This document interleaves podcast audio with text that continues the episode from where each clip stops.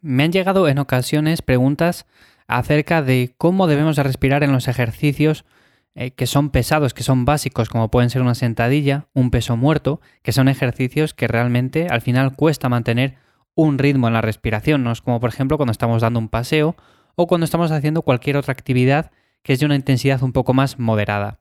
Así que nada, vamos a hablar un poco acerca de esto. Ya sabéis que estamos aquí en Cuaderno de Entrenamiento una semana más, el podcast en el que hablamos de cómo entrenar en casa, de cómo ganar músculo, fuerza y en definitiva de cómo hacer todo esto mucho mejor.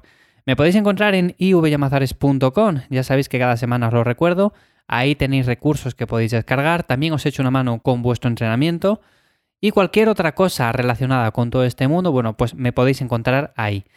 Y es un tema muy interesante el de hoy, básicamente porque muchas veces el tema de respirar bien o mal influye mucho en cuánto vamos a progresar. O sea, si no sabemos respirar en los ejercicios que estamos haciendo, evidentemente vamos a hacer el ejercicio con una técnica mucho peor y al final todo esto se traduce en que o nos podemos lesionar de forma más fácil o sencillamente no vamos a sacar todo el partido o todo el potencial a ese ejercicio.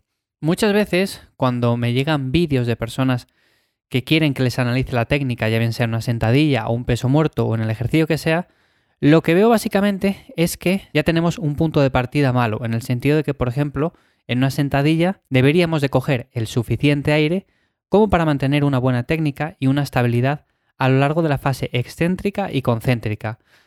En ese sentido, ¿qué pasa muchas veces? Que o no cogemos el aire suficiente al empezar el movimiento, o sencillamente, aunque le cojamos, según vamos haciendo la fase excéntrica y concéntrica, pues le vamos soltando a medida que vamos realizando el movimiento y muchas veces en momentos equivocados. Por ejemplo, si estamos haciendo un press banca, que es un ejemplo bastante ilustrativo, y en la fase excéntrica soltamos todo el aire, evidentemente en la fase concéntrica va a ser muy complicado que levantemos el peso.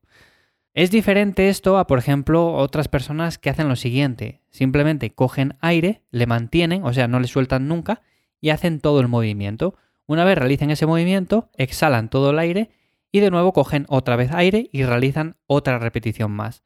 Esto sería otra manera de hacerlo, no es que esté mal del todo tampoco, dependiendo del tipo de ejercicio va a venir mejor o peor, pero evidentemente hay formas mucho mejores de hacer esto.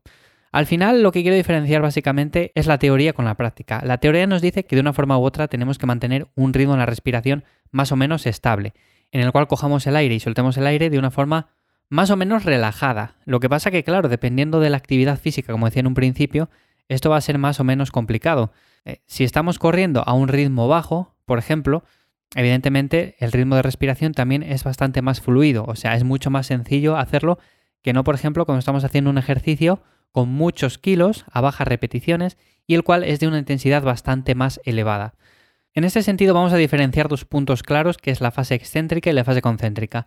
Evidentemente, cuando vamos a iniciar la fase excéntrica, tenemos que coger aire. O sea, no podemos empezar a cero, no podemos empezar sin aire, porque de esa manera lo más seguro es que la fase excéntrica, que suele ser la más sencilla en este sentido, la podamos hacer, pero cuando vayamos a hacer la fase concéntrica fallemos, no seamos capaces de hacerlo.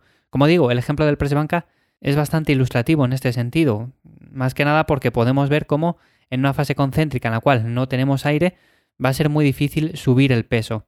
Otro ejemplo podría ser la sentadilla. Cuando lleguemos abajo del todo, si soltamos todo el aire, tenemos un riesgo muy elevado de lesión.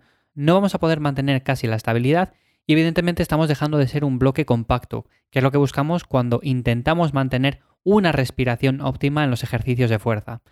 Como digo, en la fase excéntrica habría que coger aire y luego, dependiendo del tipo de movimiento que estamos haciendo, o lo podemos mantener o lo podemos ir soltando en diferentes puntos. Aquí yo os diría que probarais. Empezar con pesos bajos Simplemente ir subiendo el peso poco a poco e ir probando poco a poco en diferentes puntos del recorrido a soltar el aire. ¿Qué me refiero con esto? Que por ejemplo en un press de banca no vamos a soltar todo el aire al llegar con la barra al pecho, pero sí que podemos soltar una pequeña cantidad y coger un poco más de aire. Como digo, al final todo esto depende de la persona y sobre todo depende de la experiencia que tenga. Es muy diferente esto en una persona que está empezando a entrenar a una persona que tenga bastante experiencia. En un peso muerto, para ponerlo de ejemplo, para que no sea más sencillo de ver, lo que yo haría sería lo siguiente. Coger aire antes de iniciar el movimiento, evidentemente esto va a ser fundamental en cualquier ejercicio, y luego no soltarlo durante todo el movimiento, sino que hacer una repetición completa con su fase excéntrica y su fase concéntrica, y una vez realizada esa repetición, soltar el aire, coger de nuevo el aire e iniciar el movimiento de nuevo. Claro, dependiendo de la variante de peso muerto que sea, porque si estamos haciendo una variante de peso muerto rumano, pues podemos hacerlo ligeramente diferente. Pero ya digo, lo más normal es que en un principio cojamos aire y nos mantengamos como un bloque, sobre todo para no perder la estabilidad, para que el core también haga su función. Al final lo que estamos buscando con esto es estimular el flujo sanguíneo por todo el cuerpo, mejorar la capacidad de relajación. También esto nos ayuda de una forma u otra a entrenar de forma segura y cómoda y además vamos a concentrarnos más durante todo el movimiento, o sea, vamos a saber que estamos trabajando un músculo o unos músculos en concreto y que no estamos perdiendo la tensión o que esa tensión se está yendo hacia otras zonas. Porque muchas veces pasa lo siguiente, que como no sabemos respirar en ciertos ejercicios, esa tensión se va que sea al lumbar, que sea a los trapecios, que sea al cuello, y luego nos levantamos al día siguiente que nos duelen ciertas zonas que quizás pensábamos que no las habíamos dado trabajo o que no habían estado involucradas en ese entrenamiento. Nos levantamos con lumbalgia, nos levantamos con dolor cervical. Bueno, pues todo esto es porque quizás estamos respirando mal en estos ejercicios, así que habría que controlar esto. Y otro punto importante también es el tipo de ejercicio que estamos haciendo. Evidentemente, cuando estamos haciendo un ejercicio más analítico, al final la respiración no influye tanto. Un curl de bíceps como tal, aunque respires de forma un poco caótica, que no sepamos muy bien respirar, pues le vamos a poder hacer igual. O sea, realmente no va a influir demasiado. O por ejemplo, unas elevaciones laterales. O por ejemplo, una extensión de tríceps en polea. O sea, lo que quiero que veáis con esto es que no es lo mismo un ejercicio de este tipo, o por ejemplo hacer gemelo sentado, no es lo mismo esto que hacer un remo con barra bien pesado, o sea, no es ni parecido. Un remo con barra, para que veamos este ejemplo también, pues cogeríamos aire antes de iniciar el movimiento. Imaginémonos que la barra está en el suelo. Bueno, pues cogemos aire, nos ponemos en una posición en la cual vamos a realizar el movimiento correctamente, con una depresión escapular, haciendo que el core también se active, e iniciamos el movimiento. Iniciamos la fase concéntrica y posteriormente la fase excéntrica. Por supuesto, la barra vuelve a colocarse en el suelo. Dependiendo de la variante del ejercicio que estamos haciendo, pues quizás la barra no toca el suelo durante todo el movimiento o quizás si estamos haciendo un remo con barra 90 grados en el cual en cada repetición la barra toca el suelo, bueno, pues en ese sentido soltaríamos todo el aire y volveríamos a cogerlo para hacer de nuevo otra repetición más. Normalmente esto, que no se le suele dar la importancia que tiene, influye no solamente en el rendimiento que vamos a sacar en ese ejercicio en concreto, en el peso que vamos a levantar, en las repeticiones que vamos a ser capaces de hacer, sino también en las lesiones que podemos tener.